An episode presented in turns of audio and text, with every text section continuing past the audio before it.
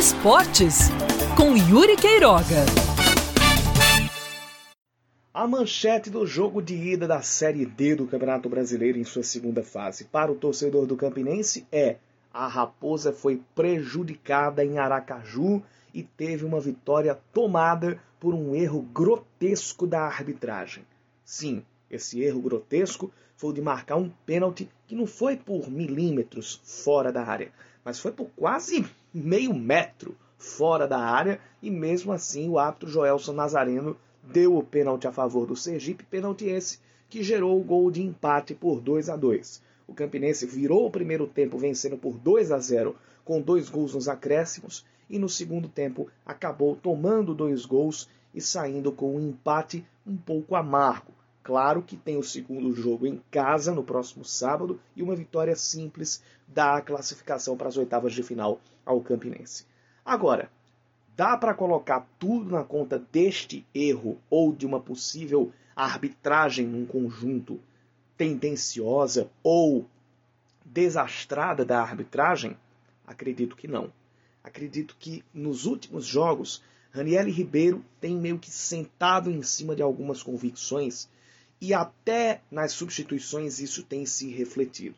Neste jogo contra o Sergipe, as modificações quebraram completamente o ritmo que o Campinense poderia impor num segundo tempo com os 2 a 0 em mãos. Teria a chance até de fazer mais gols e talvez liquidar a fatura para fazer um jogo de volta bem mais tranquilo no Amigão, administrando uma vantagem bem maior e só consolidando a sua vaga para as oitavas de final. Junta, juntou esses dois fatores e o Campinense vai para o jogo em Campina Grande com uma situação que não é totalmente cômoda. Você vir de um empate fora de casa é um bom resultado, sim, mas agora não é tão bom resultado porque não tem mais o gol fora de casa. E como não tem o gol fora de casa, qualquer outro empate leva a decisão para os pênaltis.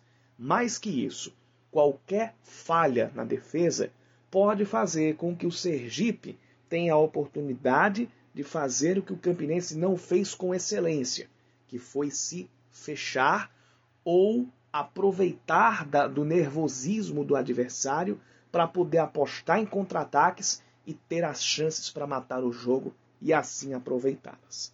O Campinense vai ter que evitar que isso aconteça no jogo de volta, caso queira avançar e continuar sonhando com o acesso para a Série C. A situação poderia estar muito melhor, mas é totalmente possível uma classificação da Raposa.